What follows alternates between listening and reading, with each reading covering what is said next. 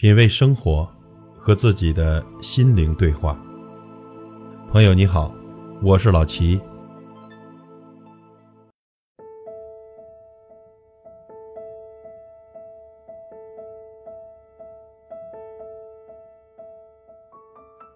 最近呢，抖音这个软件可是火透了。我们发现这个抖音软件是不是有毒啊？很多朋友一定有这样的经历，这十点多就躺下了，寻思呢。玩会儿抖音就睡觉了，结果呢，不知不觉就已经三个小时过去了，甚至有的朋友一夜未眠。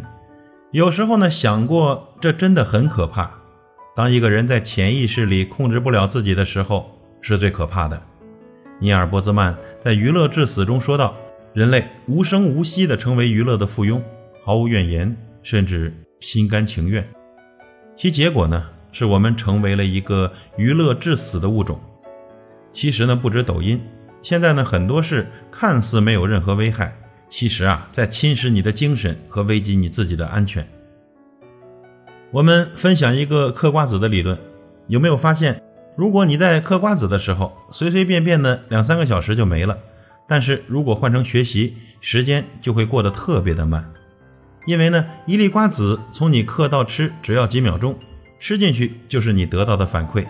但是呢，工作学习你做了不一定就马上能够得到回馈，你就会觉得无聊。这学习难啊，就是因为反馈周期长。你不信，你嗑瓜子的时候不吃，过一个小时再吃瓜子仁儿，你会觉得无聊。同样的时间，瓜子并没有少吃，为什么感觉变了呢？瓜子理论的好处啊，就是提醒我们做事情要缩短反馈的周期。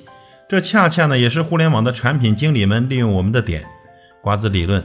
是可以麻痹我们的大脑的，而当我们在做一些娱乐消遣并且不用动脑子的事情时，时间真的过得特别快。你不信，健身房跑十分钟试试。你刷抖音十分钟很快就过去了，你要是跑十分钟步呢，绝对感觉过得很慢。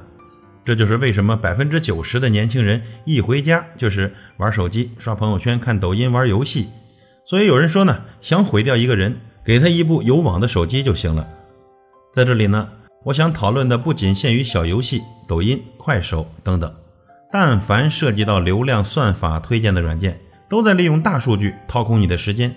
这人呐，一旦深陷进去，就会刷的停不下来。他们提供各种即时反馈和刺激内容，让人的脑海多次的产生多巴胺，形成依赖，并渴望下一个刺激的到来，从而陷入死循环。长此以往呢？人的信息筛选和处理能力就会被弱化。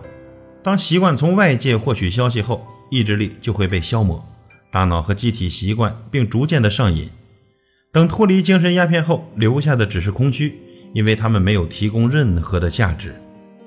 受到损伤的还有我们的逻辑思辨能力。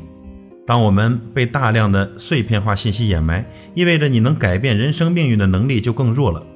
每一天短暂的舒适。都是在透支未来。不要学长辈看抖音、看快手，他们看完啊，笑呵呵的就过去了。你还年轻，笑呵呵就完了。朋友，玩抖音可以，一定不要被抖音玩。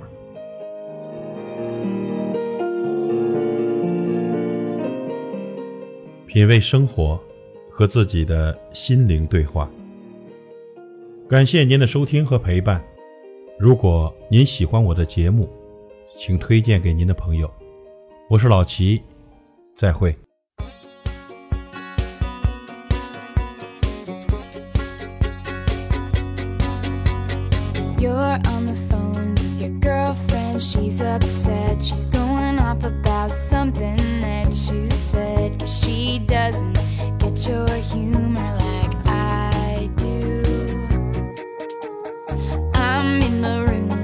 typical